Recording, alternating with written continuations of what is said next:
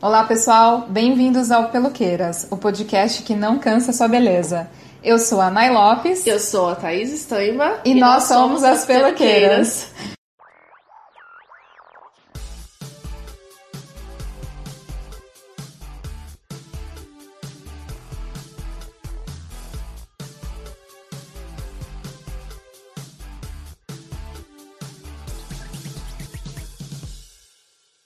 Oi, pessoal. A gente se reuniu hoje aqui para gravar o quinto episódio do Peloqueiras Podcast. A gente vai falar sobre uma série brasileira recém-lançada pela Netflix, A Coisa Mais Linda.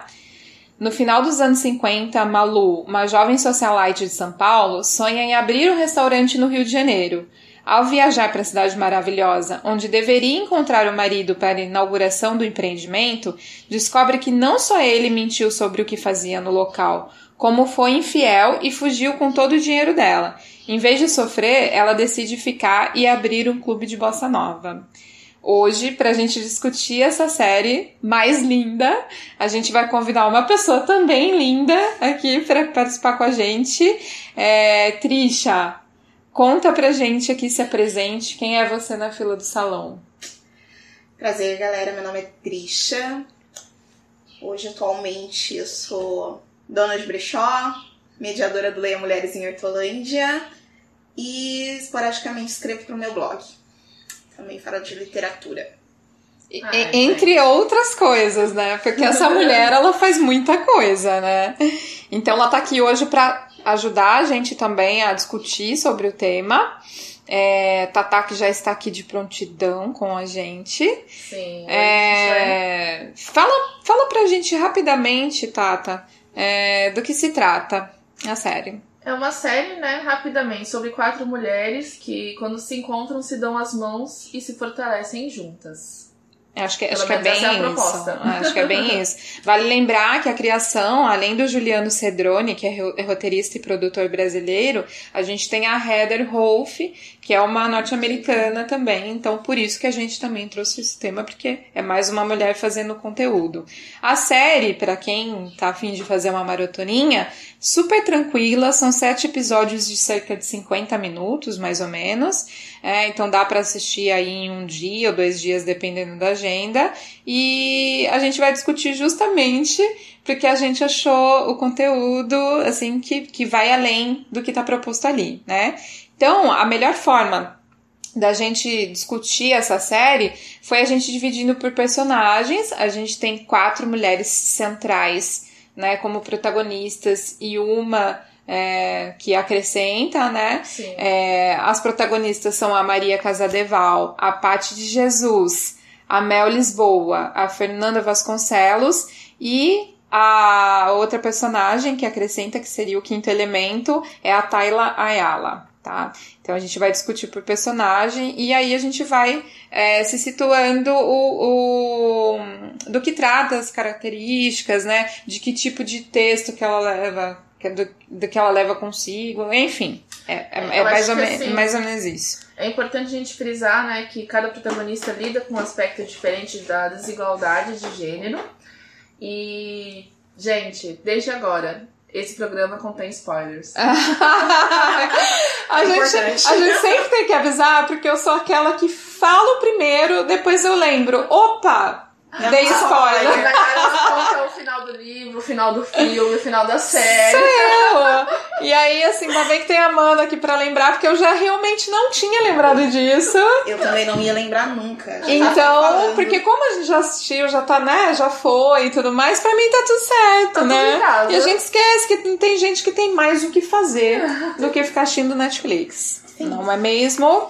Então vamos começar com a Malu, que é a protagonista, que é a Maria Casadeval, Maria Luísa, né, que eu, acho que a série te, o tempo todo trata como Malu.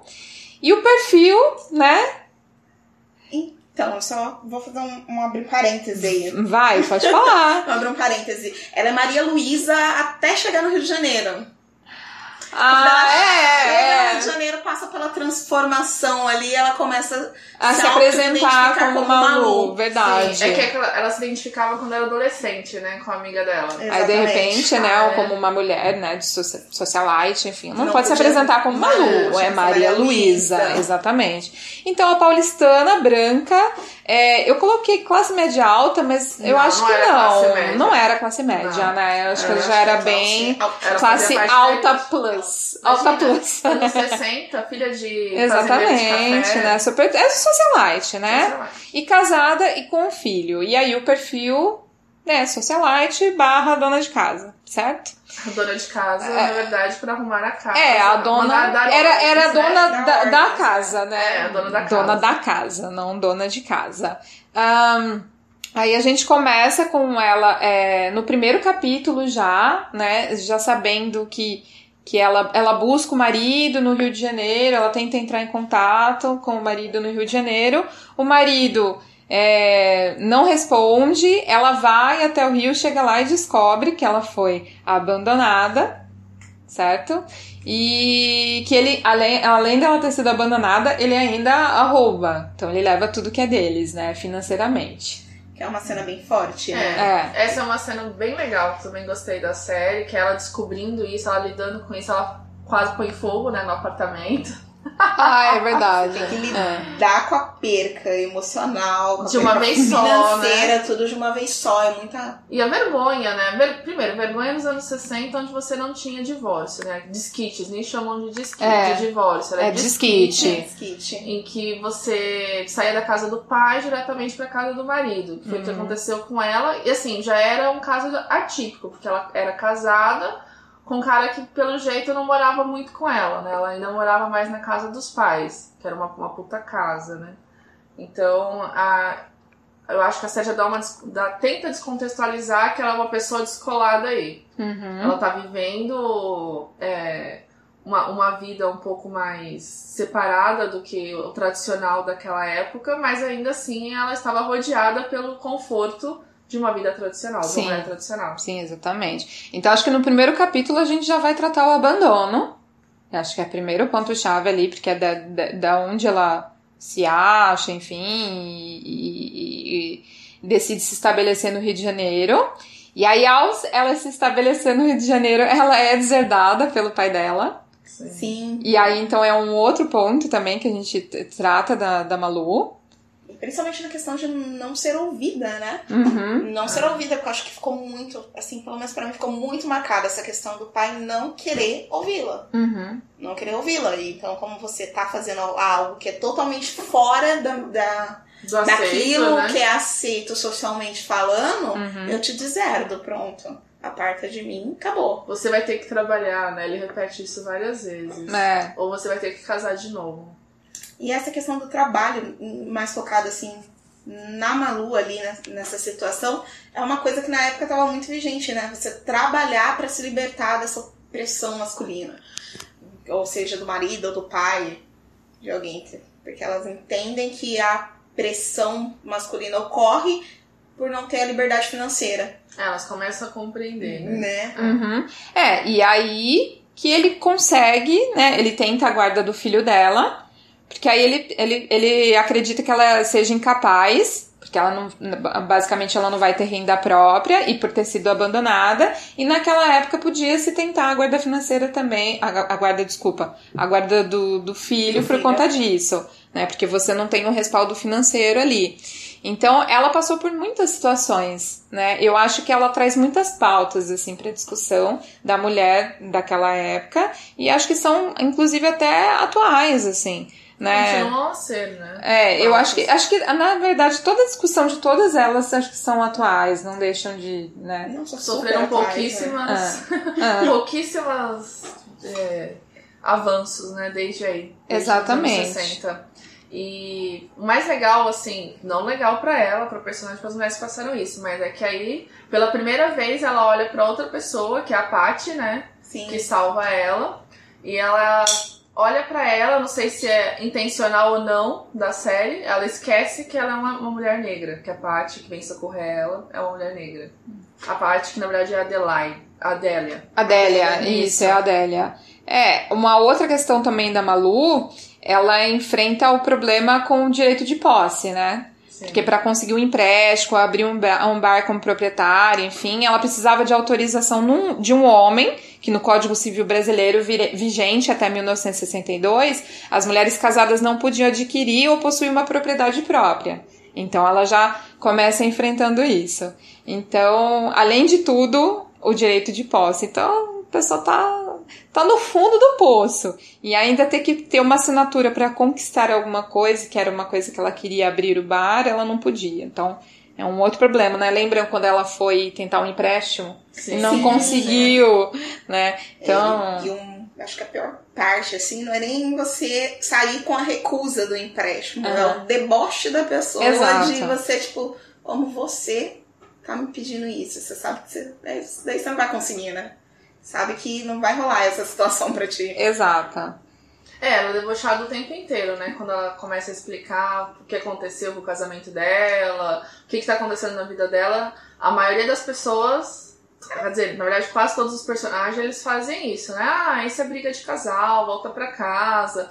Ou então quando eles veem que ela deixa claro que não tem mais volta, né? Que ela, ela não se identifica mais naquele papel de esposa submissa também. É... Ah, não, mas você volta pra casa do seu pai que ele te dá tudo. Uhum.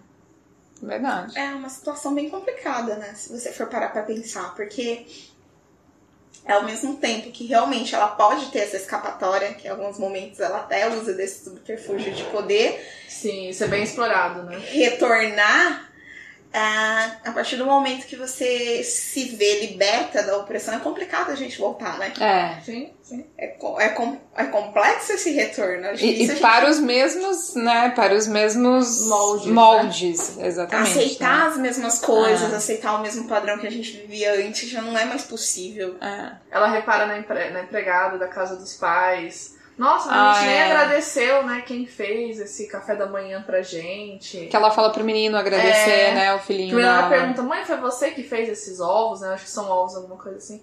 A mãe olha assim, você tá louca? Você acha que eu entro na cozinha? é, é, bem isso, né? Eu, eu vou ficar ela fala, ah, foi a fulana, né, que sempre faz. Aí ela, ah, fulana, vem cá, obrigado, né, pelo café da manhã que você fez. Fala é, pro filho agradecer. Mas eu acho também que muito dessa situação, assim, é a relação com a Adélia, né? Sim. É a relação com a Adélia. Que aí é o gancho da amizade, é né? É o gancho da amizade é. e, e a, abrir os olhos também, né? Porque você tá muito fechado naquele mundo, você só conhece pessoas da sua classe social. E aí ela expande um pouco para entender também um pouco da vida da classe social trabalhadora. Uhum. Sim. Então ela entende que as coisas não chegam prontas ali. Que aí a gente entra naquele diálogo que ela teve com a Adélia, que é, vai virar amiga e, só, amiga e sócia dela no bar que é o direito ao trabalho. Porque ela reclama, né? Ela fala que ela não, não tem direito ao trabalho na, naquele momento na, no, no país. E a gente tem que lembrar que até 62 a mulher era considerada incapaz de exercer atividades remuneradas. Só que isso a gente está falando para mulheres brancas, né? Porque para as negras de classe menos privilegiada era considerado subempregos desde muito cedo para ajudar no sustento da família, que é o caso da Adélia. Então, quando elas têm aquele diálogo, né, que a, que a Malu fala, poxa, não tenho direito de trabalho e tal, enfim, a Adélia já retruca e fala, minha querida, eu, eu trabalho desde cedo. Então, mas assim, é um, essa cena eu acho que foi uma das cenas mais fortes, uhum. né? Assim, Poderia ter sido é uma, bem mais, mais explorada, né? Mais explorada, é. mas tem uma cena que eu acho que crucial, assim, que poderia ter sido mais explorada, mas acho que não tem nem meio segundo, assim, de cena, que é elas lavando copos, eu acho que elas estão lavando copos, e ela, a Malu fala assim pra ela, nossa, esperam que eu fique sempre arrumada, sempre bonita, e que eu não faça nada. E aí a Adélia já retruca, virando pra ela, fala assim: ah, em compensação, eu sempre quis ficar sempre arrumada, sem precisar fazer sim, nada. Sim. Que aí você já pega o contraponto. Só foi um toquinho, é, né? Também, só né? foi um é. toquinho, mas que ali você já pega o contraponto de total diferença, como as duas são extremamente distintas, né? Uhum. E de como as mulheres são divididas por raça, classe. É. Não, não, assim, isso a gente não tem como, como dizer, né? A gente tem uma luta né? Uma luta de mulheres, e aí dentro dessa luta a gente tem outras lutas. Né? Foi por isso que eu falo que o curso que eu tô fazendo é muito enriquecedor, porque é a luta dentro da luta. Sim. A gente tem que aprender isso, que é uma luta dentro da luta. É, é um retrato de opressão, né, que a gente vive até hoje. A pessoa que é oprimida, ela imagina que o opressor, bem, muito, sempre muito bem imaginado, né, muito certeiro, que o opressor não tem lutas para lutar, porque ele já tem a coisa que é considerada socialmente mais, mais é, de maior valor. Tem dinheiro. Uhum. Então, beleza. Ah, do que, que ela tá reclamando? Se ela tem dinheiro, mesmo que fosse do pai ou do marido. Ela tem uma casa, ela não precisa lavar um copo, ela pode andar sempre arrumada. E a outra, ela, ela, ela tinha tudo isso e o valor dela era outro, era a liberdade, que era uma coisa que ela achava que a, que a, a pessoa que era oprimida tinha. tinha e não enxergava a Adélia no, no, no mundo de opressão. De opressão né? É. Não enxergar a Adélia num lugar de opressão. Ah, legal. Ela, ela é sozinha, né? Ela olhava pra Adélia, ah, ela tem uma liberdade, ela tem a casa dela, que até então ela não conhecia, né? Ela cria a filha dela sozinha e ela pode fazer o que quiser, trabalhar no que quiser. Só que não era bem assim. Então, é justamente, acho que essa distinção de colocar a Adélia ainda com, com uma filha também, para mostrar como a criação é distinta em relação a, a essa criança e o quanto é, ela se contrapõe em relação às opressões mesmo. Porque em contrapartida, como uma tá sofrendo ali, que tá sempre privada de ver o filho, uhum. porque o pai não deixa, a outra não vê o filho porque eu trabalho todos os dias. Uhum. Exatamente. Eu trabalho porque eu chego em casa, minha filha já tá dormindo. Já tá dormindo, uhum. né? Você tá reclamando que seu marido te abandonou. Agora eu nunca tive marido pra me auxiliar na criação em dessa nada, criança. Né? Uhum. nada. Bom, então vamos, vamos entrar então na Délia, vamos falar da Délia. Que é a que é parte é o, de Jesus, Que né? é a parte de Jesus, exato. E, assim, exatamente esse perfil tá, que a gente tá falando. É a única negra da série, né? Então é a única que representa ali. É carioca, pobre, aí o, amigada, porque acho, acho que dá pra entender ali que ela é, é amigada, capitão, né? Com o capitão. Com o capitão. É. É... Parece que ele mandava dinheiro, né? Ele tá num navio, né? Antes dele vir. Acho que sim. É. Sim, ele manda dinheiro ele manda auxiliar o cuidado da menina. Que até então a filha dele. Acho que sim. Aí tem uma filha e empregada doméstica, certo? Certo. Aí, ah, bom, ela divide a rotina dela entre trabalhar para uma mulher branca e rica e, e, e ser a mãe, que é esse perfil que a gente já falou, né? Que deixa com a irmã mais nova e ela chega em casa. De quem ela é um pouco mãe também. É, porque ela faz o perfil da, da mãe da irmã também.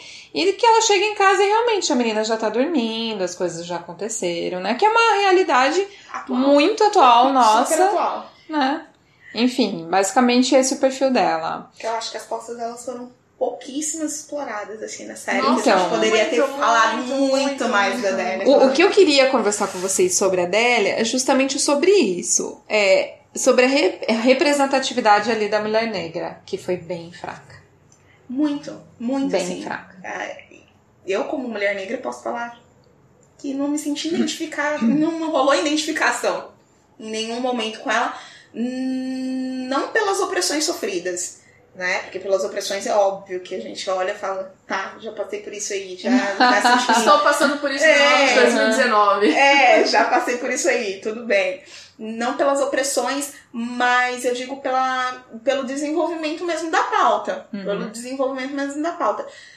Essa questão dela conversar com a, com a Malu, falando: olha, eu trabalho todos os dias, não sobra-me tempo para mais nada além do trabalho. Você tem tempo para fazer outras coisas, eu não. Essa questão dela: olha, você tem tempo para se cuidar, eu não. Você pode andar bonita, eu não. Eu não, uhum. não tem coisa. Um gancho que eu achei também que ficou muito muito perdido ali na, na série é a questão da alfabetização. Que ela Sim. fala que ela não é alfabetizada e quando ela revela isso pra Malu, elas se abraçam Ah, tá bom, ok, sendo ser alfabetizada. Verdade, que foi no momento que ela precisava assinar o contrato, é. só que ela não conseguia ler o contrato. E aquilo eu falei E ela pede pro capitão, que é o companheiro dela, né, dar uma ajuda, porque ela não queria dizer pra, pra Malu que ela não era alfabetizada, né? Você levantou um ponto muito legal. E assim, é. para mim aquilo ali foi só o reforço, novamente, da opressão, porque uhum.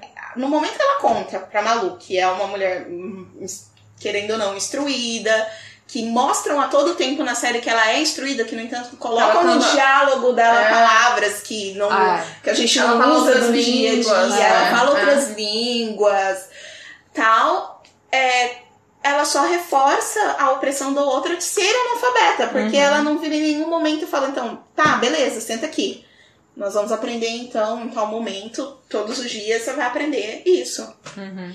Sabe? Que é uma das coisas que eu falei, tá? A gente precisa mostrar a opressão, mas a gente precisa mostrar o que a gente está fazendo para uhum. minimizar essa opressão. E acho que, que nesse momento a série acho que deu uma escorregada. Poderia ter trabalhado isso melhor.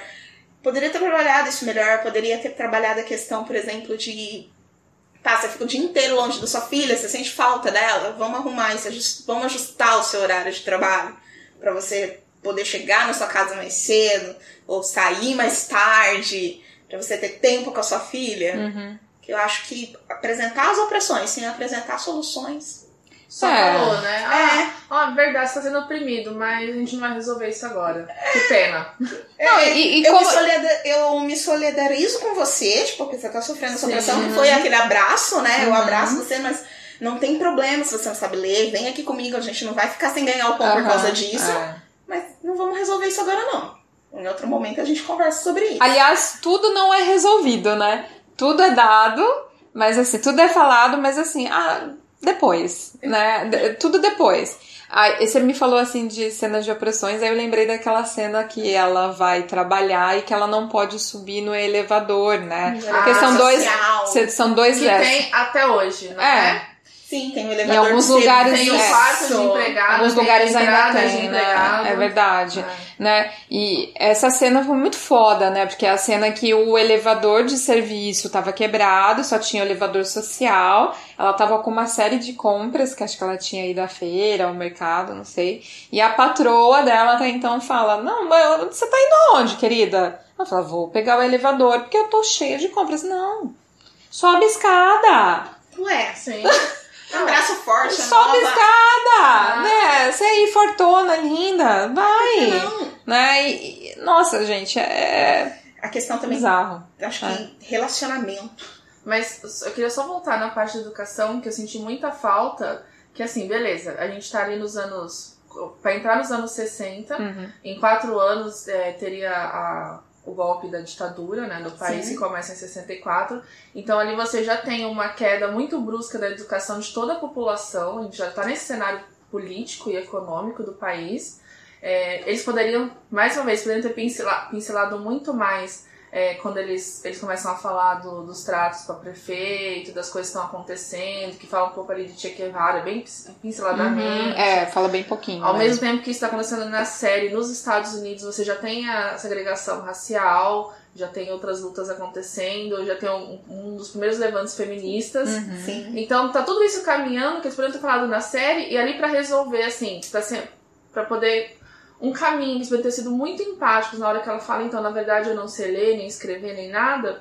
Ela não poderia realmente ter falado, ah, então você vai trabalhar meio período, no outro meio período você vai pra escola, porque nenhuma escola ia verdade. aceitar ela. Uhum. Você não tinha Mobral nessa uhum, época, é. se não me engano, você não tinha ainda Mobral mas contratar ou ver, ou pelo menos falar sobre, assim que a gente tiver um dinheiro, que, é, o nosso negócio estiver dando dinheiro, a gente contrata um professor particular. Não, mas a própria, a própria Malu poderia ensinar. É, não, não, não. É, assim, assim, né? Vamos supor que ela, ela não se acha, né, a, é, que tem a pedagogia, mas, uhum. poxa, tivesse feito esse caminho, sabe? Faltou. Faltou mostrar o porquê que por que, que ela não fez isso? Uhum. Por que, que a, a Adélia é uma pessoa que não sabe nem ler e escrever? Que isso era muito comum. Uhum. Ainda é, infelizmente, é. mas essa parte, graças a Deus, mudou bastante. É, e eu acho que, nossa, eles passaram muito batido nisso. Me deu muito, me deixou muito desconsolada. É, verdade. É, a gente fala bastante de. Você ia falar de relacionamento? Isso. É isso? É, não, eu ia até comentar sobre a questão do relacionamento dela com os homens, né? Ali, Uhum. aquela questão da relação dela de- com a filha, que a gente tem esse pai aí, que é o capitão, que Uhum. se da apresenta como pai da Uhum. Lélia, que se apresenta como pai da menina, mas não é uma relação fixa e também não é uma relação Amorosa? amorosa É. e ao mesmo tempo é Uhum. que É meio fica meio confuso no, é, ali, que né? fica meio no ar se você, você não tem a definição daquela relação, né? Se eles realmente estão juntos ou a gente tá ali só por conveniência.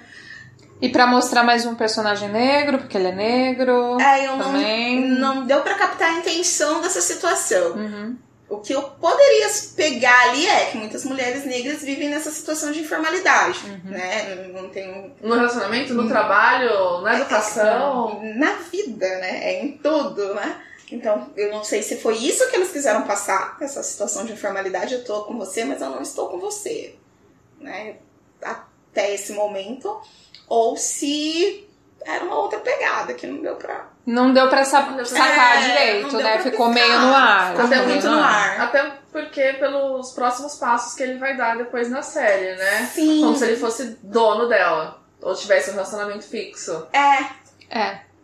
E aí o segundo relacionamento bem bosta também, né? Que ela Nossa. teve já com. Ela, enquanto empregada, se relacionou com o patrãozinho o que eu achei branco. Péssima a Aham. romantização dessa relação. Aham. Eu achei horrível a romantização dessa achei. relação, que colocou como se fosse o amor da vida dele, o amor da vida dela. E que, nossa, E pai da menina, né? Pai da pai menina. pai da filha dela. O que a gente sabe que na época não era assim, essa romantização toda. Exato. E acontecia mesmo. E não era nessa coisa de, ai, eu amo você. Sabe que eu Uhum. fiquei muito feliz quando começaram a insinuar isso? Eu falei, caramba, vamos falar de estupro, que é uma coisa que. putz, eu achei né? que ia falar Es- isso. Estupro da- do- dos empregados domésticos, É. que, putz, foi uma febre, era uma febre, assim, Nossa, que tem da, do, E da- foi romantizado, da né? imigração, Demais. né? Foi você tira romantizado. Olha, não tem nada a ver com o que eu Nossa, vou falar agora, mas tem um rap. Não, fala, Não mulher. tem a ver. Uhum. Tem um rap é, do Racionais que eles Uhum. falam de. É, é justamente essa letra. Uhum. Eu sou só mais um na cidade de cor não definida, porque eu não consigo me identificar nem como negro nem como branco, Uhum. porque o patrão estuprou a minha mãe.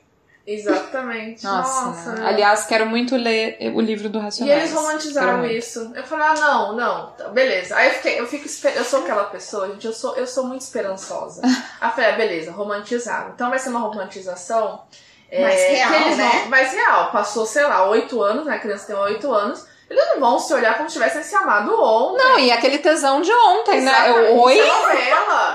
Eu falei, eu quero! Isso é Eu quero olhar a pessoa 10 anos Exatamente, depois, que é a pessoa que eu não vejo há 10 anos e super com Não, você tesão não vê há desse 10 jeito. anos, que você não soube nenhuma notícia, que te deixou com uma filha. Uhum. A que era pra você coisa estar que eu quero sangue no olho, querendo matar aquele homem. E ela no limbo, né? Que ela ficou no limbo, né? sem Aí a gente. o que aconteceu. É, aí a gente descobre que ele enviou cartas, mas as cartas, né, foram extraviada. extraviadas. Enfim, foi romantizado e depois falei, beleza, vai ser romantizado, mas vai ser contado numa, numa, numa maneira factível e não foi. Ai, que Não, decepção. é, não, é, foi. Bem Aliás, bem assim, às vezes só pauta ruim da, da Adélia, né? Que a gente tá levantando aqui. Poxa, Adélia. É, outra coisa que a gente precisa falar também é que a gente já falou, né, do racismo mascarado, daquela cena dela, dela pegando o elevador, mas uma outra questão também para tornar a série vendável, né, para fora, a gente, claro, tem que mostrar o Rio de Janeiro lindo, maravilhoso.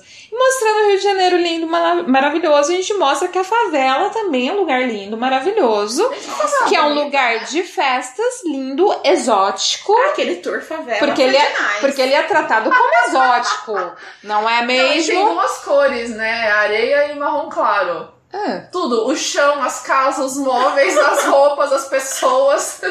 O que é isso? E aí, né, então a gente, a gente continua É falando fábula. disso, né? Pra, pra mostrar que a favela ainda é exótico, é um ponto turístico, né? Vamos vender, venham, pessoal. A favela É super é legal super legal. lugar sem sem água, sem encanada, uhum. sem saneamento básico.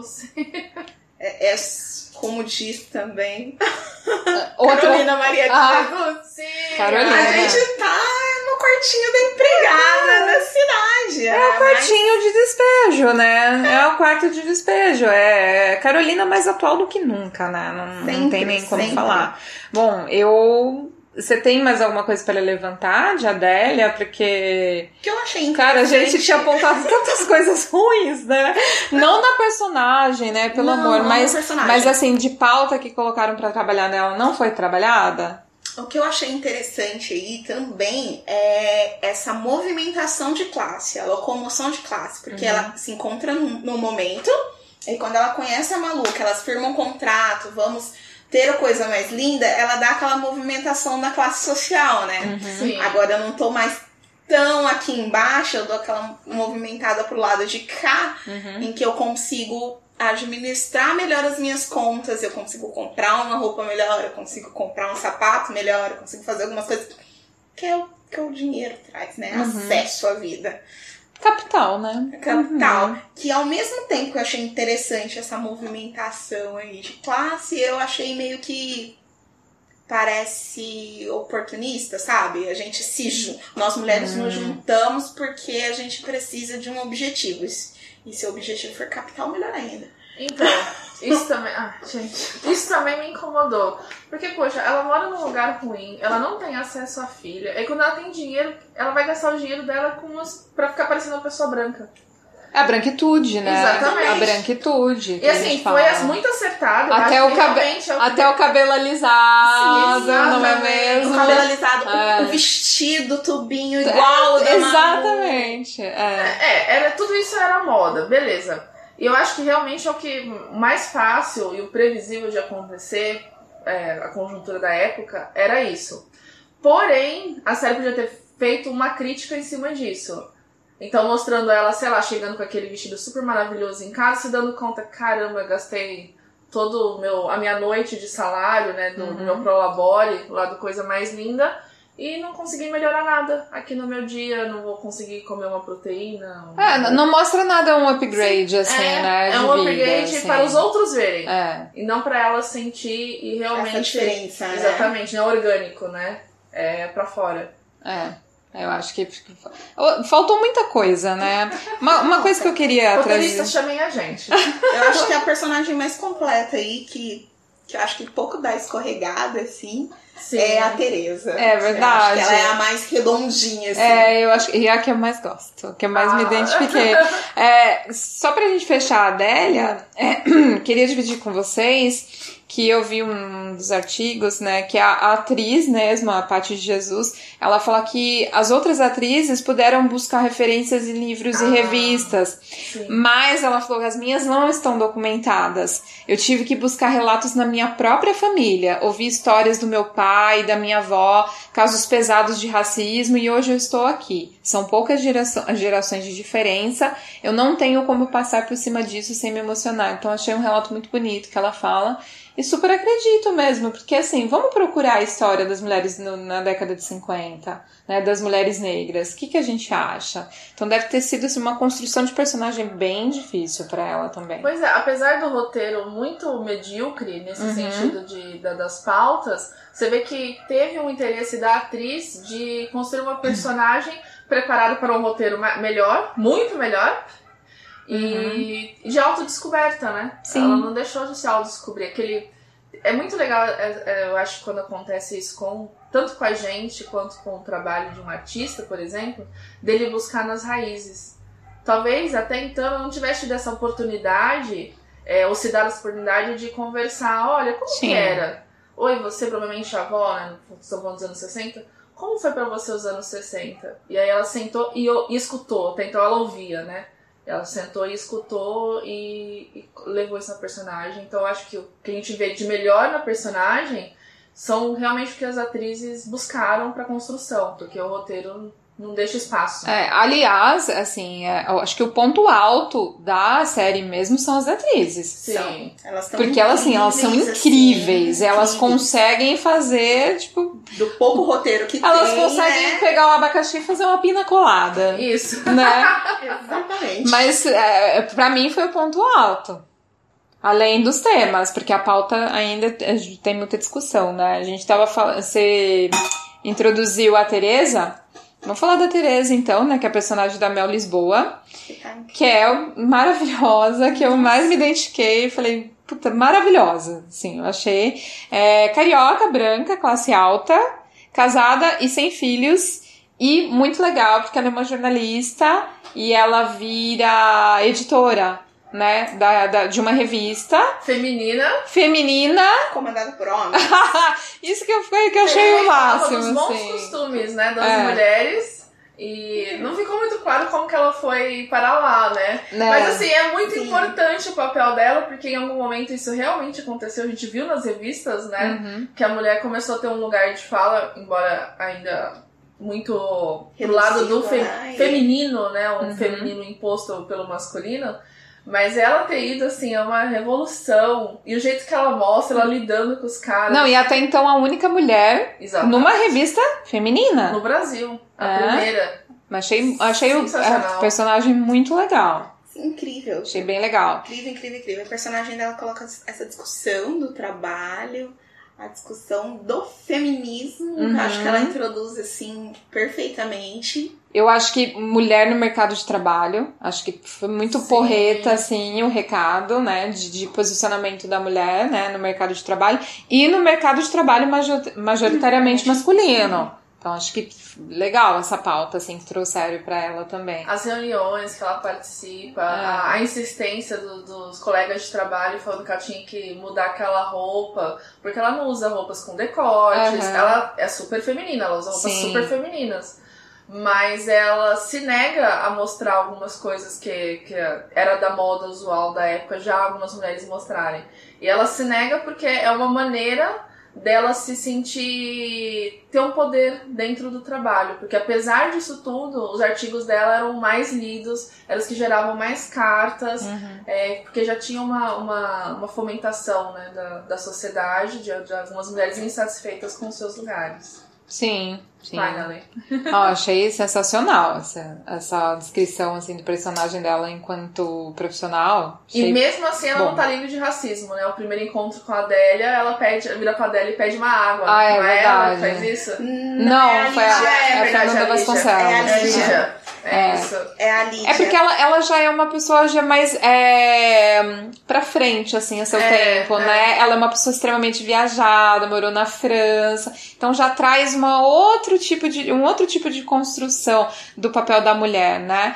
Então achei ela bem rica. E ela traz também uma, um outro, uma outra questão bem legal, já na vida pessoal, que ela vive um casamento aberto. Então, eu ia falar justamente disso. Eu ia falar é. que essa introdução que ela traz da desconstrução desse relacionamento heteronormativo, uhum. né? Que tem que ser eu, você, você e eu apenas. Uhum, uhum.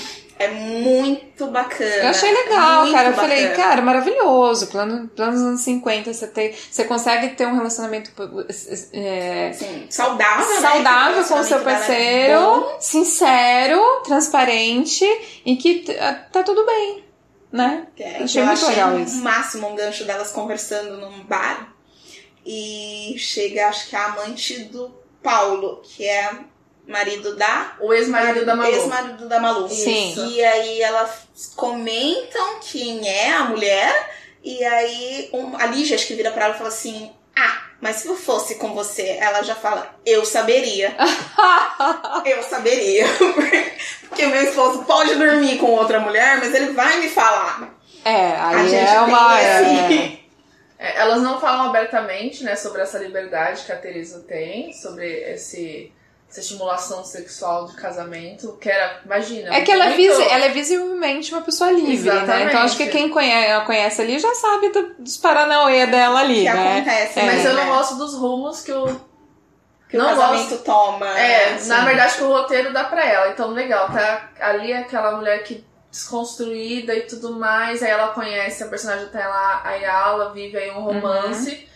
E aí, até então, você vê, nossa, que legal, é, ela tem o dinheiro dela, o marido tem o dinheiro dela, eles vivem em XYZ, eles inspiram outras pessoas, né? O marido dela já tem aquele negócio de macho desconstruído, uhum. que ele vai falar com o irmão. Como assim você baixa na sua Até mulher? então eu tava adorando o papel dele. Exatamente. Antes de saber. Antes de saber quem era. Eu tava adorando o papel dele. Não, eu tava gostando da relação e de repente eles atravessam ela e todo o jeito dela quando ela se nega a ajudar a cunhada a uhum. Fazer o aborto. Uhum. E aí ela dá quando a, a Tayla Ayala, eles estão lá no, no barzinho, no, na, na, inauguração, né, uma coisa mais linda, e a Tayla Ayala tenta dar uma chegada assim mais perto dela, e ela fala, não, porque isso é a minha vida real, você que é a. a você ficção, que é a ficção, né? eu também achei Achei e aí, feio. Tipo, eu não entendi, eu falei, caramba, tá tudo legal, né, até aqui, e aí. E não ficou bem explicado, ah, mas é porque ela perdeu um filho. Mas ela tinha perdido antes, o que, que aconteceu? É, eu, eu eu acho que foi uma forma de dizer que assim, ela é livre, ela é uma pessoa à frente ao seu tempo, porém com ressalvas. Aliás, tudo então, nessa achei, série é com ressalvas. Eu achei né? que a mensagem, é. ela pode pegar as duas. O problema é isso, a mensagem do jeito que eles colocaram, ela pode pegar as duas coisas. Uhum. Com, ah, não, ela só é feminista porque aconteceu isso. Uhum como ela pode dizer, não, ela já era feminista, aconteceu isso, e ela tem algumas ressalvas X. Uhum. Só que eu acho mais fácil, porque a gente tá dentro do movimento. A uhum. gente consegue perceber isso. Quem não tá, fala, ah, então é por isso que ela agia assim, é. porque ela tem uma dor, porque ela fez isso, porque ela. É, ah, e aí eu. eu quero matar. É, essa parte dela. É Pra, pra gente situar quem tá ouvindo a gente aqui, né? É, é. lembra, spoilers. pra gente situar quem, quem tá ouvindo a gente aqui. Ela, a gente não entendeu, porque como ela tem um relacionamento com a Tayla, um breve relacionamento, né, com a Tayla Ayala, que ela a conhece, a Tayla era modelo ainda, né, ela a conhece cobrindo uma matéria certo? É. Aí a gente, elas têm um breve relacionamento, mas a gente não entende ali é, a, é, entre as duas se elas são bissexuais, se elas são. A, a Tayla a gente não entende se é lésbica, enfim. É, a Tereza, a Teresa sim, né? a Teresa é, tá implícito, a gente não entende a questão da Tayla. E aí, nesse breve relacionamento, a gente consegue chegar aqui, ok, que tá dentro do relacionamento aberto ela também. A gente acha que ela vai ser sincera com o marido, mas ela demora um pouco para passar isso para ele tudo também. Bem, ela tá apaixonada, né? É. Então, é aquilo que eu ia comentar agora, porque a série dá a entender que esse relacionamento é um pouco mais sério, uhum. tá acontecendo não de rolar mais casual. sentimento, não, uhum. é só, não é só aquela questão do tesão, mas ao mesmo tempo ele faz exatamente isso, ele atravessa esse sentimento e fala: não, não, uma coisa é uma coisa, outra coisa é outra coisa. Eu tenho meu marido. Eu tenho meu marido, querida. Você é só. Então, um assim, é. é, dá a entender nesse momento é. que tudo bem pegar meninas, se for uhum. pelo tesão, se eu estiver gostando, não.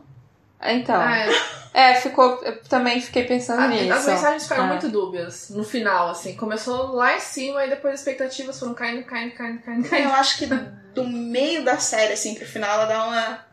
É, depois ela implica com. Ai, com a criança. É, aí a outra questão também que a gente disse aqui é que quando a personagem Lígia, né, que é a cunhada dela, é, pensa, levanta a questão em fazer um aborto, e aí a gente traz a, a história da, da Tereza, que foi uma pessoa que teve um aborto espontâneo, né, em algum momento da vida dela, e sofre muito com isso, e ainda revive isso, guardando, né, o, a roupinha lá do neném. É, aí essa, essa, tipo, eu achei que cagaram assim, Sim. que foi o fato dela quando a Lígia pede ajuda para ela, né, e pede ajuda, acho que não só para operacionalizar como um apoio moral. Então, ela pede um apoio moral. É que ela pede, ela Exatamente. não pede ajuda para operacionalizar, né? Exatamente. né? É, quando ela pede esse apoio moral da pessoa que é mais livre, que tem um espírito mais livre, que aparentemente é mais empoderada e resolvida, você tem uma negativa. Aí, nossa, aquilo caiu na minha cabeça, assim. Exatamente. Aí, aí eu, eu vou concordar com a Thaís, que eu fui super otimista nesse momento. Eu né? falei, cara, eles vão discutir contraceptivos. Eles vão falar uhum. que a gente precisa ter liberdade sobre o nosso corpo. E não. Não, querida. É, não, não, não. E ela, é, a, a, justificativa não. dela é simplesmente: não posso te ajudar com isso, porque eu não posso te ajudar no momento, no momento que eu estou, porque é um aborto que eu sofri. Então, eu não. Tô revivendo eu tô revivendo isso e não posso te ajudar com isso. Assim, super entendo a questão dela dela tá sofrendo com aborto e tudo mais, que né, foi uma coisa que ela não superou. Mas isso não anula o fato de você ajudar uma mana, né? Que também tá nessa, só que é uma, uma, um outro sentido. É uma criança que a pessoa não quer ter. Então, assim, acho que ela, ela relaciona assim: ah, eu perdi o bebê e não vou fazer você não deixar de colocar uma criança no mundo. É basicamente isso eu que ela relaciona. Ter, você quer matar? Como assim? É, é. então, eu achei bem bosta ah, isso, assim. Poderia ter sido abordado de outra maneira. Eu acho que assim, ninguém é obrigado a ajudar ninguém a fazer aborto, Sim. como ninguém é obrigado a abortar ou ser a favor e tudo mais. Você tá falando de saúde da mulher. Uhum. Então, ela, com toda essa bagagem que ela vinha trazendo, de olha, as mulheres vão se ajudar, a gente precisa tomar o nosso lugar, a gente precisa de tanta coisa. E aí chega nesse ponto crucial, ela coloca sentimentos assim, muito, muito além, até de ajudar a pessoa que tá pedindo ajuda, ajudar no sentido emocional, olha, eu não uhum. vou poder te ajudar a ir lá por conta disso, disso, disso que aconteceu uhum. comigo, mas eu posso te dar um abraço e falar, olha, vai, vai nessa, é isso que você quer, você precisa fazer. Sim. Cara, era tão simples resolver isso. E, e aí ficaram com essas mensagens. Não, e, e, simplesmente essa cena termina com, tipo, ela virando as costas mesmo, é, né? É, ela, ela, vira as costas. Ela vira as costas. É. E o que eu achei, assim, que ficou bem bem meio bosta. Assim. não, pode falar, que a gente fala tudo. É, não tem problema. Bosta, assim, foi tipo, ó, tô aqui. Eu não uhum. vou ficar com a, com a roupinha do meu filho que eu ah, perdi, é. mas tô aqui, porque assim, você olha, você é. pensa que eu perdi um. Isso, aí você não faz. E aí você não faz um Essa roupinha vai te travar. É, é meio você que, não vai fazer. É, meio que, tipo, tô tentando te convencer ah, a não fazer algo que você decididamente, claramente tá mostrando para mim que você quer fazer. Uhum. Eu achei ruim. Eu achei, achei ruim, ruim, eu achei que a introdução ia ser outra, até mesmo porque quando a gente fala em aborto, a gente não tá simplesmente falando em legalizarem a gente poder matar todos os nenéns do mundo. Não é uhum. isso. Sim. Não é isso. A gente tá falando de métodos contraceptivos. Exato. A gente precisa falar de saúde, saúde da, mulher. da mulher. E eu achei que a discussão ia ser muito, mas muito mais ampla e não necessariamente profunda e que fosse ficar, né? Muito tempo naquilo, Sim. mas outra. Ali é uma abordagem diferente. A personagem da Fernanda Gonçalves já tinha falado da agressão que ela tava sofrendo.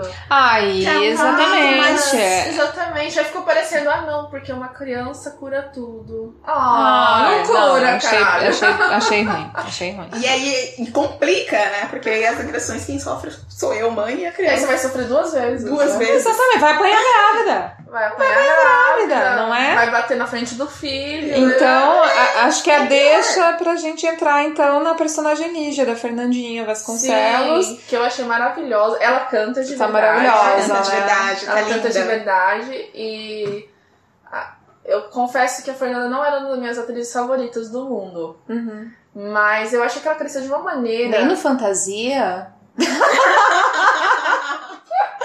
Sem comentários. Nem no Fantasia? Como assim? Mas eu achei assim, eu já gostei dela em 3%, que é outra série brasileira, né? Uhum. Que ela fez. Eu acho que foi por causa dali, inclusive, que a Netflix chamou ela para fazer coisas mais lindas, uhum. né? E ela se dispôs a cantar, porque ela não canta. Uhum. E ela falou assim: não, deixa comigo, eu vou lá, vou fazer uma aula. E nossa, ela saiu muito bem. Nossa, achei que ela fez super bem. E, e ela é cativante, ela. Nossa, foi muito maravilhosa. Toda vez que eu vi ela cantar, eu lembrava muito da Elise. Sim, exatamente. É, eu acho que ela pode ter se inspirado. Eu acho que ela pode ter se inspirado. Até porque eu não vi nada na pauta, mas. Não, crono... Nossa, é... as risadas, os trejeitos. Na cronologia tava ali Maísa, Elis Regina, estavam todas elas, né, acontecendo naquele mesmo período. Eu e acho com que histórias pode ser. muito parecidas, né? Sim. Depois a gente ficou sabendo, né? É, eu acho que ela pode ser inspirada sim. É. Só pra gente situar quem tá ouvindo a gente o perfil, a Lígia é melhor amiga da Malu, também paulistana, só que depois se, se lutou no Rio de Janeiro. Branca, classe alta igualmente, casada e sem filhos até então. E dona de casa? Não, dona da casa. e dona da casa. É sonha em ser cantora, que é uma direção oposta do que é aceito pelo marido e pela high society da época.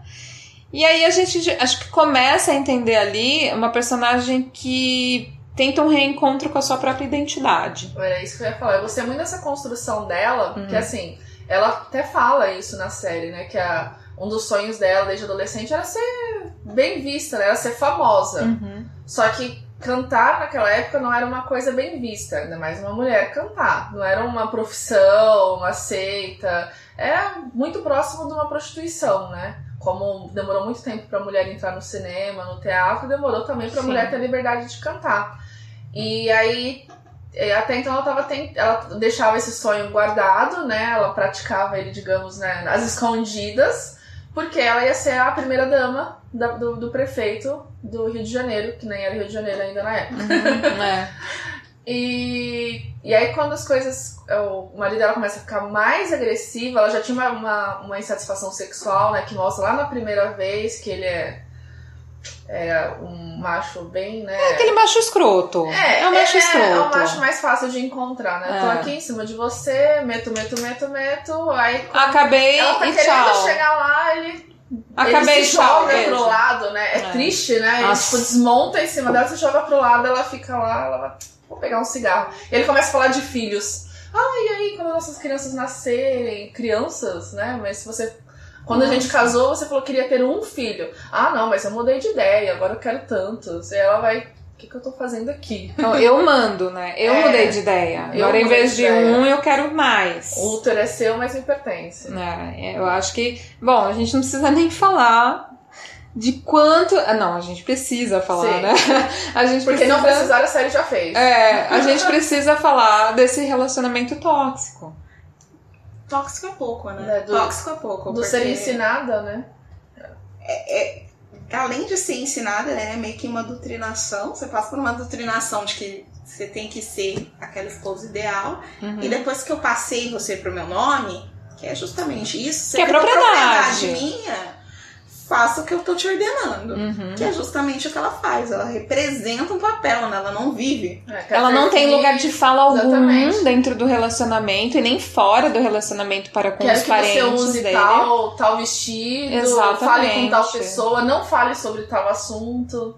E, e uma, isso porque é uma pessoa né, estudada, uma pessoa né, que sabe o que fala politicamente, Deveria, aparentemente politicamente muito situada também, né? Ela mostra Sim. naquela reunião que eles têm no jantar na casa dela. E, cara, é uma, é uma mulher, é mais uma mulher sem espaço de fala no relacionamento e para com os parênteses, né? né? Aí depois a gente que a gente conhece a mãe do marido dela, a sogra, a gente vê a gente vê, por né? Por que, que isso acontece? Assim? Por que, que esse ser humano é desse jeito, né? Então. Acho que a situação dela é a mais. É a mais triste, acho que porque culmina na violência mais torpe, né? Uhum. É a violência mais nítida, assim. Que não tem como escapar. Mas o que Você mais fala em relação à doméstica, né? Também. Uhum. Em relação à doméstica, mas o que mais me impressiona aí nessa nessa relação que a Lígia tem é que ao mesmo tempo que ela não aceita, que ela não quer aquilo, ela tem aquela situação de eu amo, né? Eu amo. Como eu vou deixar? Como uhum. eu vou uhum. sair se eu amo? Uhum. Eu amo tanto e eu e ele me ama. Ele só Sim, faz isso porque é, ele me ama. A primeira, a primeira coisa que ela faz é isso, né? É negar que seja uma agressão, né? Ele tá Sim. tá fazendo isso porque ele cuida de mim, porque isso. ele me ama, porque ele é muito ciumento. Ela tenta fazer isso com ele, né? Que é o que a gente. Não fica tão brava assim. Que é o que a gente amor, mais escuta, né? Quando a gente vai Sim. tratar de violência doméstica. Não tem uma é o que mais né? escuta. Que ele tá conversando mais. Ela não assume que ele bebe, chega em casa, bêbado e bate, estupra. Ela, estupra. estupro marital. Ah. Não é? Tem uma cena assim que eu achei chocante, assim, que para mim foi o auge, assim, dele. Ele falando com o irmão, ele tá conversando com o irmão, e aí ele comenta da, da Tereza, porque a Tereza acabou de ter uma matéria de capa, uhum. e aí eles estão comemorando a matéria de capa dela tal, e aí ele vira pro irmão e fala assim: Você tá bem? Você tá precisando de dinheiro? É, e, verdade. Aí ele olha e fala pra por quê? Nossa, tá deixando sua mulher trabalhar Veja a Liginha. É verdade. Ah, no barco, né? É. No barco, né? É verdade, eu lembrei. Liginha não sai de casa. Uhum. Liginha fica em casa. É isso que uma mulher deve fazer. Aí ele olha, cara, Casei com Tereza sabendo que ela era livre. Não vou pegar. Casei com Tereza por ela ser livre. não, não é pra ela ficar numa caixinha dentro de casa. Eu achei, eu achei sensacional também. Em compensação, o outro vira e fala: Não, Lígia tá dentro de casa. É lá que ela tem que estar. Liginha, uhum. nossa, bem lembrado. Ele chamava de Liginha. Liginha. Ele diminui dói, né? ela tanto que até o apelido dela é no diminutivo. É, porque ele faz desconstruindo, né? Não é um apelido carinhoso. Não, não é pra diminuir é, a pessoa. Ah, então chamar de mãezinha, mulherzinha, né? Uhum. Sempre no pejorativo, né? Uhum. Infelizmente não é no, no carinho. Uhum. Não, nunca é. É. É, então, bom, a, a, a, gente tem tudo ali, né? É um mix, é uma coisa ali de relacionamento tóxico, abusivo, estupro marital, direito de reprodução. Sim. E aí, acabou que tudo aquilo vira o quê? É ela engravida e aí ela toma uma decisão de não dar continuidade nessa gravidez. E aí a gente já falou que ela busca a Tereza para um apoio moral, não é bem sucedido. Exatamente. E o que eu achei assim que Olha, já foi eu criticar de novo. Mas o que eu achei complicado a gente nesse quer momento, isso. assim, é. o que eu achei muito complicado é que eles meio que justificam o aborto né? Que eu não quero ter esse filho porque eu quero ser cantora. Uhum. Então, tipo, eu quero ter uma profissão, então eu vou abrir mão. Ou eu tenho a profissão ou eu tenho filho, e, né? E ela deixou uhum. isso bem nítido numa conversa que ela tem com a Tereza. Você sabe que para ser bem sucedida, eu tenho que abrir mão da minha família. Ou eu sou bem sucedida, ou eu tenho família. Uhum. Você não pode ser os dois. Eu não posso ser os dois, eu não posso ter os dois. Então ela meio que joga a culpa na profissão. E aí dá aquele entendimento de tipo, tá vendo? Por isso é. que não pode ter uma profissão. Por isso que você não pode ter uma profissão. É por isso que tem que ficar dentro de casa. É, então é. na verdade a bandeira que ela levantou foi a errada.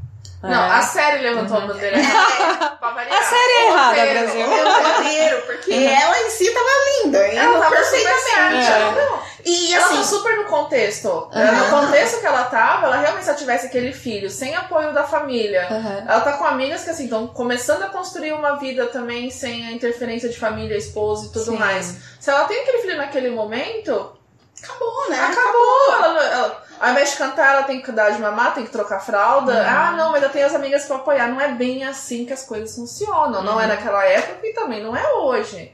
E assim, registrar um filho sem pai na condição social dela é um pouco impensável. É.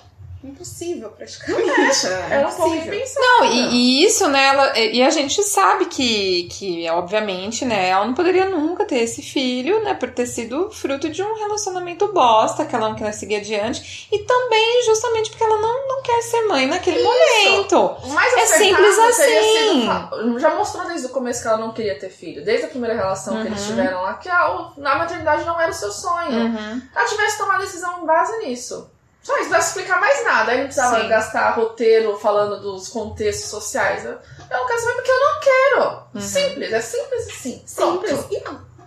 E, cara, ao invés de eu justificar que o meu emprego me impede Exatamente. de ter um, um filho, uhum. eu poderia justificar que a minha violência impede uhum. de ter esse filho. Porque eu acho que é o mais justificável. Sim, porque foi o que a gente falou. É um macho tóxico tão horroroso, tão abusivo, que ela ia apanhar grávida. Sim. E depois a criança ia apanhar. E você sabe essa criança, né? Porque aquela criança foi concedida no estupro. Uhum. Sim, Sim, isso aí ia lembrar o tempo inteiro, é. né? Porque. Gente, foi. É. Deu uma escorregada no cabo, assim. E, e aí, pra, fe pra fechar com chave de ouro a história da Lígia, ela termina pedindo o divórcio, mas na verdade não era o divórcio, era o desquite, que a é. gente já citou aqui antes que a lei do divórcio foi constituída em 77, então antes disso era considerado um desquite, que existe a separação de corpos, porém não anula-se o casamento. Não anula o casamento. Então, Ou seja, você está sempre ligada àquele homem. Você não quer ver aquele ser humano, você não quer saber da existência dele, mas você ainda está ligado a ele, de alguma Sim. forma. Uma experiência pessoal, assim, muito porque a, a minha avó. Fala, né? mana, fala. Olha. A minha avó foi uma mulher desquitada e, e ela comenta o quanto era difícil conseguir qualquer coisa, porque ela tinha quatro filhos, ela estava desquitada. Uhum. E como não conseguia serviço. Imagina. Eu não conseguia fazer nada. E o mais complicado, tipo, comprar, se local... é justamente o que a Malu passou. Eu não consigo comprar, eu não consigo fazer um empréstimo. Uma mulher negra, uhum. desquitada. Uma mulher negra, desquitada, com quatro filhos, em plena década de 60, com as coisas culminando e acontecendo. Eu não posso fazer absolutamente nada. E ainda para ajudar o agravante, que naquela época era muito comum, o meu avô tinha uma segunda família. Ah, isso é verdade, né? Ou seja, era ok, né? Era você okay, ter uma segunda comum. família. Até mesmo porque é. acho que aquela questão de cartórios não se comunicavam de um uhum. estado para outro, então a pessoa conseguia se casar. Sim. Casar em Casar mesmo. Estados, né? Casar é. mesmo no papel. Então tinha outra família, era casado com uma outra mulher. E ela ainda tinha que ficar pedindo permissão para fazer as coisas para ele. Uhum. É mesmo desquitada. Mesmo desquitada. Tipo, eu não que é basicamente que, o que a personagem da Lígia passaria. Né? Passaria. Uhum. Não tem mais nada com você, mas mesmo assim eu tenho que ficar vindo aqui para mim fazer qualquer coisa. Socialmente falando na minha vida, eu tenho que me pedir para você. É, é terrível. É muito triste, é justamente. Triste demais. Bom, sobre personagem Lígia, vocês querem levantar mais algum ponto ou vamos pra personagem Elo? Acho que já deu, né? É. Então, bom, por último, não menos importante, temos a personagem Elo, que é da Tayla Ayala. E eu tava conversando com as meninas que nas minhas pesquisas eu não achei nenhum artigo que falava sobre a personagem dela. É, tudo bem que a gente tem quatro personagens principais e ela seria uma personagem a mais, coadjuvante, mas eu acho que não deixa de ser importante, assim, a personagem dela, né? Porque foi uma mulher que também conquistou seu espaço ali no mercado de trabalho que era um mercado que realmente ela, ela quis adentrar mesmo, né? Diferente do, do modelo, né? Porque ela, ela começou a série sendo modelo, que foi quando a Teresa conhece, e aí depois a, a Teresa convida para ela trabalhar na, na redação. E aí eu achei legal, né? Porque, poxa, é mais empoderamento, é mais uma mulher, é lugar de representatividade de novo no mercado de trabalho, enfim. E aí, acho que na, nesse romance que ela vive com a Teresa, é, que a gente já comentou, ela fica, ela tem sido deixada de lado, assim. Vocês é, é lembram que, que a Teresa até mudou ela de setor? Sim, sim. Eu achei que eles focaram muito nessa questão do romance. Uhum. Né? Tô vivendo romance com a minha chefe. Uhum. Acho que sim. eles focaram muito nessa questão do romance, enquanto eles poderiam ter explorado outras coisas, por exemplo. Como a força de trabalho de duas mulheres. A força de trabalho delas juntas. Independente do romance. É. A importância que mulheres lésbicas tiveram pro movimento feminista. Exato, que foi apagadíssimo nessa, nessa pauta, né? Sim, apagadíssimo, porque a maioria das conquistas que a gente tem hoje foram conquistas por mulheres feministas Sim, lésbicas. Com assim, as primeiras pautas foram levantadas por elas. Então, acho que poderiam ter reforçado isso na, na, no papel da Eloy, não aconteceu. É.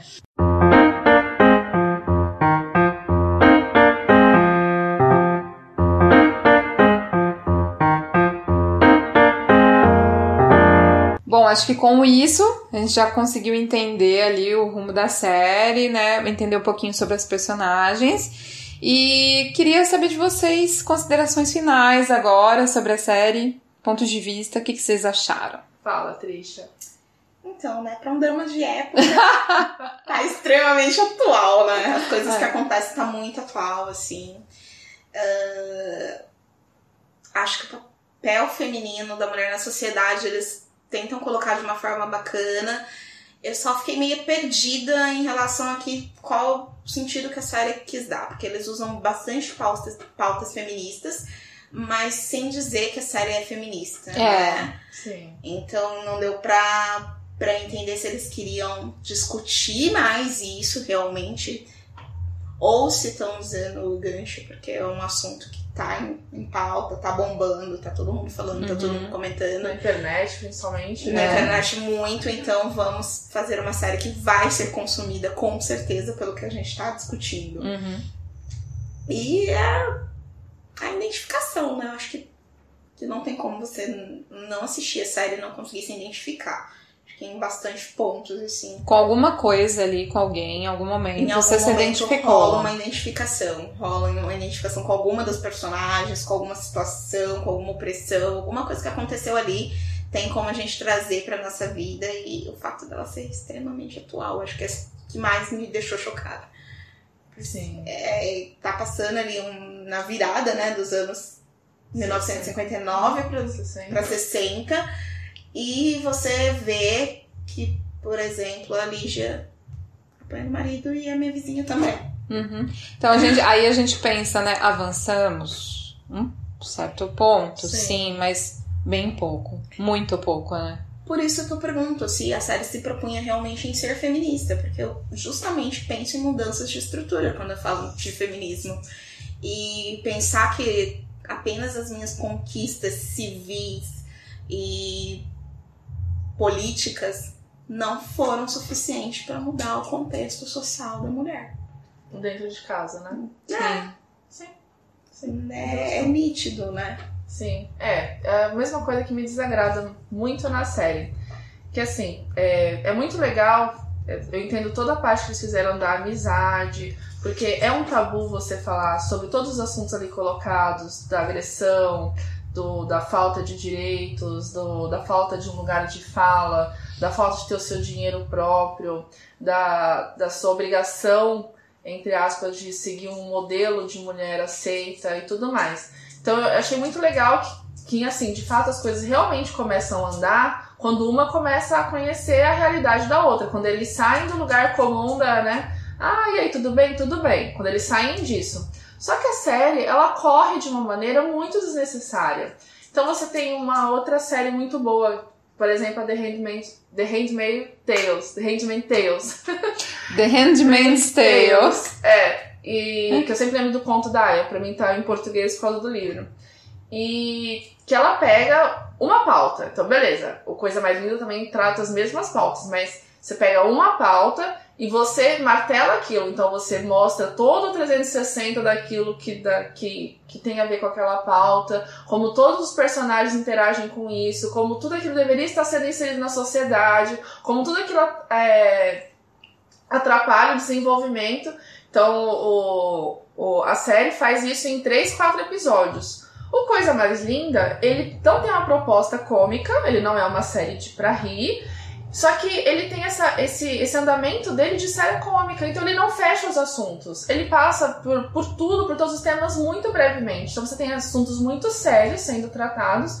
Um exemplo que foi da, da agressão é, domiciliar. E você passa isso em minutos e as pessoas, quem está assistindo, que não está dentro das pautas, ela não tem tempo, ela não consegue pegar aquilo e internalizar. Então você está falando de assuntos sérios com uma pegada cômica, né, do, num tempo cômico de, de gravação, que não bate, não tá batendo. Aquilo deixa as pessoas incomodadas. Você pega pessoas que não, ente não entendem das pautas, assim como a gente que está discutindo aqui entende, ou provavelmente você que está escutando a gente. Uma pessoa que não entende o que está sendo falado parece uma série que foi muito apressada para fazer uhum. e não tá falando uma coisa com coisa. Ah, só uma série de mulheres bonitinhas com uma pautinha outra aqui, só. Então ela deixa isso muito vazio. Por exemplo, do sexo. A gente sempre fala muito, né, ah, da exploração do corpo feminino no, no sexo, é, na, nas cenas tanto de novela, de filme, de série e tudo mais. Tem algumas cenas que eu particularmente achei desnecessárias, mas tem algumas que realmente encaixavam. Então, por exemplo, aquela cena da Malu quando ela, ela dorme com o Chico, acho que da primeira vez, hum que eles, eles mostram o corpo dela, né, o seio e tudo mais, ela com as pernas abertas, e o Chico fazendo sexo oral nela. Então era necessário que mostrasse alguma coisa daquela cena mesmo, porque ela se surpreende. Você tá falando de uma época, hoje a gente tá sabendo pela internet que muitos machos não gostam de fazer sexo oral. Uhum.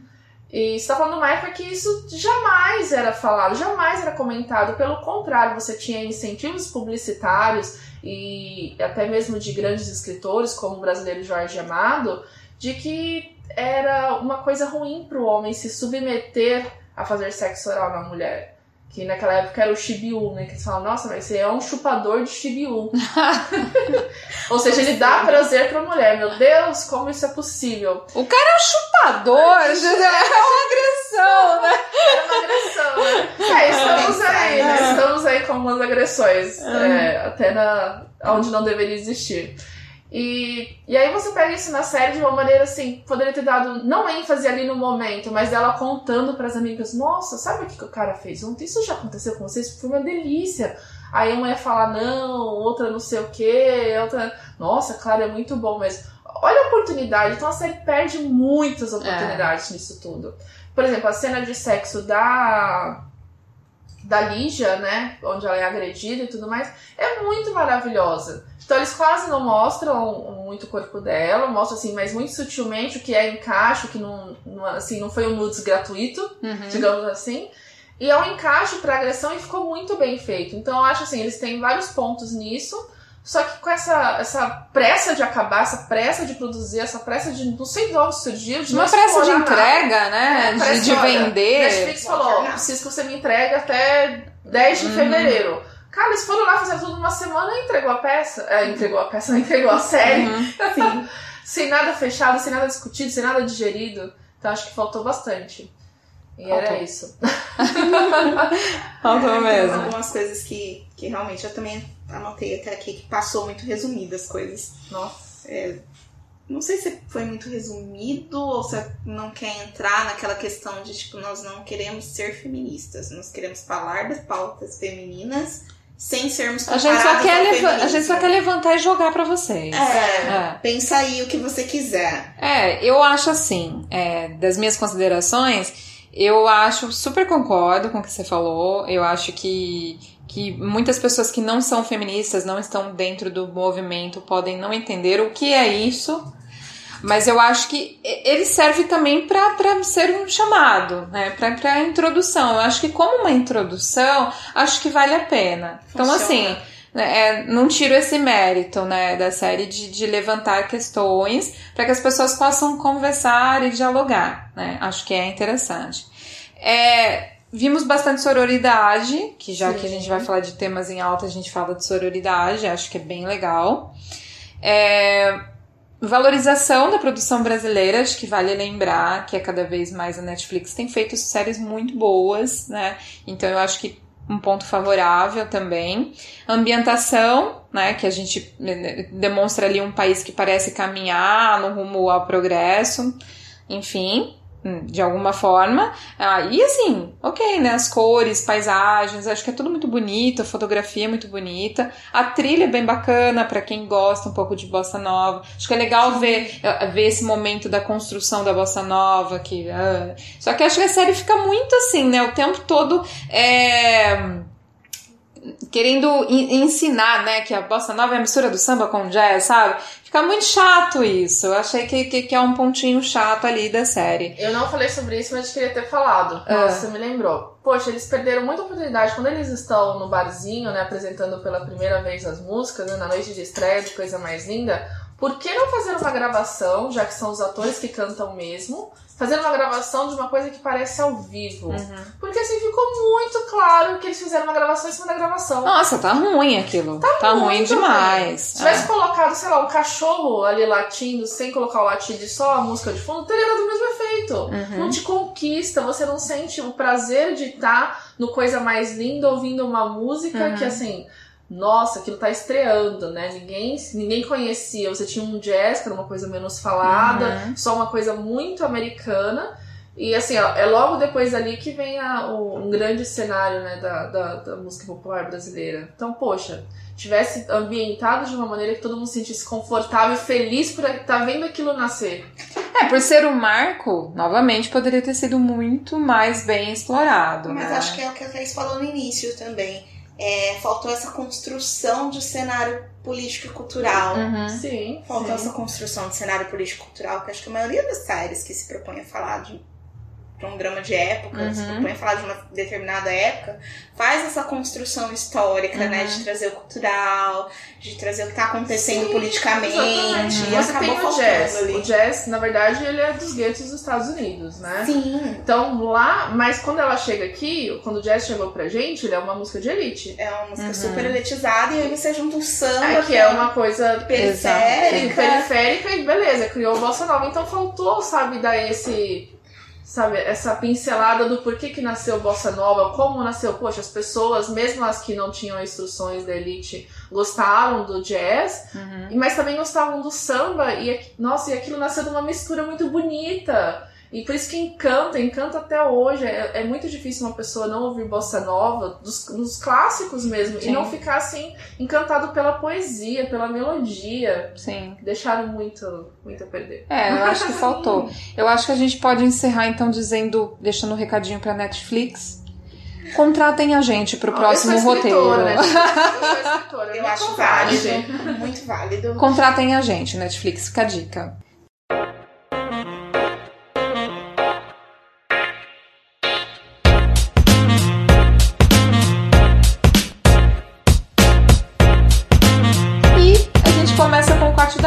Trisha, que seriam suas indicações. O que, você anda lendo, ouvindo, consumindo, que você queira dividir com a gente, uh, dividir com quem tá ouvindo a gente?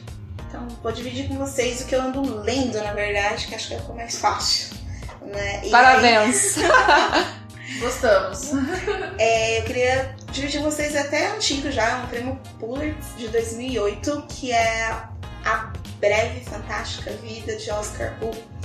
É um livro maravilhoso, sim, maravilhoso, maravilhoso. Que é da breve vida do fantástico Oscar. Uhum. Ele vai contar um pouquinho da, da história dele, da saída da República Dominicana para os Estados Unidos. Que ele vai morar com a família. E nesse curto espaço de viagem, a gente tem uma pincelada assim maravilhosa histórica da República Dominicana. Assim. Legal de entrada de, de, ditadores, saída de ditadores, tomadas de poder e o contexto histórico do livro é incrível e isso tudo pautado com muito bom humor. Acho que foi o melhor, é muito pautado com muito, muito bom humor e uma pitada de ficção científica incrível. Olha só. É um livro excepcional do jornalista Jano Dias. Muito legal. Muito bem. Anotaremos. Mana, e você? É, eu vou indicar uma série brasileira chamada 3% no Netflix, que a maioria das pessoas não deu atenção. Eu acho principalmente porque ela aborda temas assim de, de capital mesmo, da, da, das diferenças sociais, mas assim, num, eles colocam num paralelo tópico, né? E assim, é muito legal, assistam. Ah, Cara, eu recomendo muito por, por N motivos, por identificação, por a gente estar tá muito pare... a gente tá num momento assim histórico, vivendo um momento histórico muito parecido com alguma coisa que pode estar, é, vir a se tornar realidade de uma separação mais brusca entre as pessoas por, por fatores sociais, econômicos principalmente. E tem uma, uma, uma da, das diretoras, é a Diana Giannichini, e, assim, trabalho produzido por mulheres, a gente sempre indica sempre. por aqui. Legal, eu também ouvi falar sobre essa série, mas como você disse, eu nunca dei atenção. É, inclusive, então... A gente divulga muito mal as séries produzidas no Brasil. É. Eu acho que bem aquele preconceito, ah não, o Brasil sabe fazer novela, mas o Brasil sabe fazer muita coisa, muito hum. bem feito. O do Celto Mello, né, aquela que fala basicamente sobre o mensalão. o... Não lembro o nome, gente. Essa, também me escapou o nome, mas é essa. Mecanismo? Isso, o mecanismo, mecanismo, foi muito bem divulgado, chamaram o cara pra todos os lugares, mas porque ele tem. Ele é um ator famoso, um, já tudo, tem uma bagagem, né? É, ele já tem uma bagagem. O 3%, pela maioria dos seus atores assim, serem mais desconhecidos do grande público, embora a Fernanda Vasconcelos tenha, tenha, tenha trabalhado lá, é, ele ficou completamente apagado e eu acho que tá na terceira temporada, se não me engano. Então é hum. é muito bom. Assistam. Legal. Bom, eu tenho três indicações, a semana foi produtiva. Oh. é, eu assisti um filme, acho que tá meio recente, é, chama Do Jeito Que Elas Querem. É, quando eu vi a sinopse, eu falei, ah, será que eu vou gostar? E aí assistindo você fala, pô, é legal. É, Diane Keaton, Jane Fonda, é só gente de peso, muito sensacional. E, a, e a, o filme nada mais fala do que assim, amizade e envelhecer.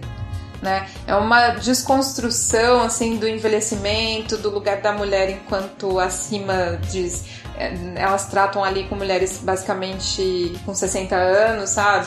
Então, eu, eu acho muito, achei muito legal o tema abordado. É claro que tem uma coisa que eu preciso deixar, eh, deixar claro aqui, que elas, elas têm um clube de leitura, então é muito interessante, por isso que eu puxei esse gancho também. E elas se reúnem todo mês, as quatro, para ler, ler um livro é, que uma delas indicou. E aí o livro escolhido para nortear o filme todo foi os 50 Tons de Cinza. Nossa. Mas, mas assim, você fala que merda, né? Mas aí, assim, elas começam a se encontrar ali. É, é, de uma forma, é, assim, experimentar o livro com ações em vida mesmo. Tô falando de apanhar, nem nada disso, mas para é, se entender enquanto mulher, assim, é, é porque é, tem esse, esse problema, né, de você ter 60 anos, de você já ter a melhor idade e você ser considerada com uma série de estereótipos que você não pode fazer isso, você não pode fazer aquilo porque você já tá velha, você já passou da idade. Então é muito legal, fica a dica. A segunda dica é de um filme que eu pincelando assim, é, o ano passado eu, é, encontrei, mas já estava no final, falei não vou assistir. E demorei para encontrar, encontrei ele essa semana, que chama Mulheres do Século XX. É um filme muito legal com a Greta, maravilhosa, Greta Gerling, para quem gosta. É, é uma, uma sinopse rápida, é de uma mulher que nos anos 70 70, acho que nos anos 70, anos 60, ela tenta educar, educar seu filho sozinha e ela conta com a ajuda da amiga dele e de uma moradora da, da casa dela que ela aluga. Então é muito interessante porque elas vão introduzindo o tema feminista e o menino começa a ser um adolescente, entender questões como um homem feminista. E ele mesmo fala no filme: Eu acho que eu sou um homem feminista. Olha então só. é um filme muito legal de se ver assim. Acho que super vale a pena. E a terceira coisa é, que eu assisti ontem é, foi assim, não esperando nada, porque eu não gosto muito dessa modalidade stand-up mas eu vi que tinha um stand-up da Amy Schumer no Netflix. Eu falei, vou assistir, chama Growing, Growing na verdade. É, é uma hora stand-up e, assim, é, é, engraçado, não deixa de ser engraçado, mas ela levanta muitas questões ali feministas e principalmente ela fala do momento que ela vive, que é o momento de gravidez. Ela fala sobre todos os problemas que ela tá tendo na gravidez, as dores, os vômitos, tudo. Fala um pouquinho do casamento e fala um pouquinho da participação dela na luta em relação ao feminismo, né? Que ela foi presa, mesmo grávida, porque ela foi contra o. Né, pelo juiz nomeado pelo Trump, é, que é um juiz que tá acusado de, de violência violência sexual. Então ela vai até lá, ela vai até. Então ela é presa por conta disso e ela conta. Então é, é um. Ele é engraçado, mas levanta assim muito tema rico também, assim, pra discussão. Bem legal, achei. Fica a dica do documentário da Amy Schumer. Muito bem. Bom, e nosso próximo quadro agora é um day spa. Então, em vez do beijo pra minha mãe e pro meu pai pra você, a gente, a gente é, dá como day spa. Então, para quem você oferece seu day spa? Nossa, vai ter até vai ser clichê, clichê, super clichê. Eu acho que eu já agradeci ela milhões de vezes. Mas vou mandar beijo pra Michelle. Ah. Não. Porque. Gente, a Michelle é a vencedora de Day Spa aqui desse, desse, desse podcast, cara. Você precisa vir gravar ao vivo com a gente. É que, ó, de verdade, tem que agradecer ela mesmo. Beijos, beijos, beijos. Porque se não fosse ela, não conheceria vocês. Então. Oh. Ah, que legal. Momento chorar. É. que legal. Tá, tá, pra quem vai ser eu? Ai, meu vai ser pra todas as mulheres que participam do Leia Mulheres, ou comigo em Indaiatuba, ou comigo em Campinas, ou em qualquer Leia Mulheres aí pelo país, porque todo essa, esse buchicho da gente estar tá vendo algumas pautas irem para lugares como Coisa Mais Linda, aparecerem em grandes canais, é porque a gente está se movimentando, meninas. Não desistam da nossa luta. Ai, maravilhoso. Bom, o meu vai pra mulherada do ITCP, que é o grupo de extensão da Unicamp, do curso que eu tô fazendo é, de economia feminista. E mulherada porreta, e que curso porreta, muito foda, e eu tô muito feliz de ter entrado assim numa lista gigantesca de inscrições. E uma delas comentou comigo ontem, então a gente conversou sobre podcast. E eu falei, mana, ouça o nosso podcast. então vou mandar beijo pra, essas, pra essa mulherada aí do ITCP. É isso aí. Bom, é isso. A gente termina agora dando espaço para você fazer o seu jabá. Então fique à vontade de passar tudo que você quer sobre você, seus arrobas. Ah, o microfone é teu agora. Nossa. Uh, tem bastante arroba, vamos Vamos começar. Acho que o mais importante de todos eles, que foi a realização desse meu 2018, é Leia Mulheres. E... Mediação do Leia Mulheres tá aí para ajudar, então é leia.mulheres.ht, que é o Leia Mulheres de Hortolândia. .ht. O brechó, eu tenho um brechó, então é arroba azequel com K e Z. Então, azequel ponto brechó sem acento e o blog que eu leio pra caramba, então se vocês quiserem acompanhar o que eu tô lendo, o que eu tô deixando de ler, é só seguir o blog lá que eu dou dicas às vezes legais. Às vezes legais. Muitas legais. às vezes dicas legais de leitura que é arroba reticências.blog também sem acento. Só isso, bem. mana? Só, Só? isso, tá ótimo. Thaís, seu jabá, mulher. É, vocês me encontram no Instagram, no arroba Thaís, com H. Estamba, a Nai sempre vai deixar aí no final. Vocês me encontram no Leia Mulheres em Indaiatuba, toda última quarta-feira do mês, a partir das 19 horas, 7 horas da noite. Estou aqui. Bom, o meu jabá é o de sempre também. Vocês me encontram no ciclo Mulheres na Direção, todas as segundas, quintas-feiras do mês, no Museu da Imagem do Som em Campinas. A gente começa sempre exibindo um filme às sete e meia e depois do filme eu convido a todos para a gente ficar para um debate bacana de cineclubismo lá no MIS. E o meu Instagram é o arroba e tô lá falando sobre feminismo, livros, filmes, então se você não gosta disso, acho que você não vai gostar do meu Instagram. E para encontrar as peluqueiras. Para encontrar as peluqueiras, a gente vai no, pelo site peluqueiras.com.br. Onde dá para você ouvir os nossos podcasts. Exatamente. No Facebook e no Instagram, no arroba peluqueiraspodcast. E por e-mail, se você é usuário de e-mail, se você sabe o que é um e-mail, é o contato arroba peluqueiras.com.br. Bom, a gente termina agradecendo você imensamente por se disponibilizar, vir aqui, ser proativa e estar tá gravando assim nesse dia que você poderia estar dormindo. então eu já te disse isso, mas assim, é uma honra ter você aqui e somos muito gratas por ter você como amiga agora e parceira. Muito obrigada. Ai, eu que agradeço vocês pela oportunidade de coração, assim, pelo espaço e principalmente por me aceitarem, né? sinto bem-vinda. Que legal. Obrigada, gente, é isso então. Muito obrigada e um beijo. Até a próxima.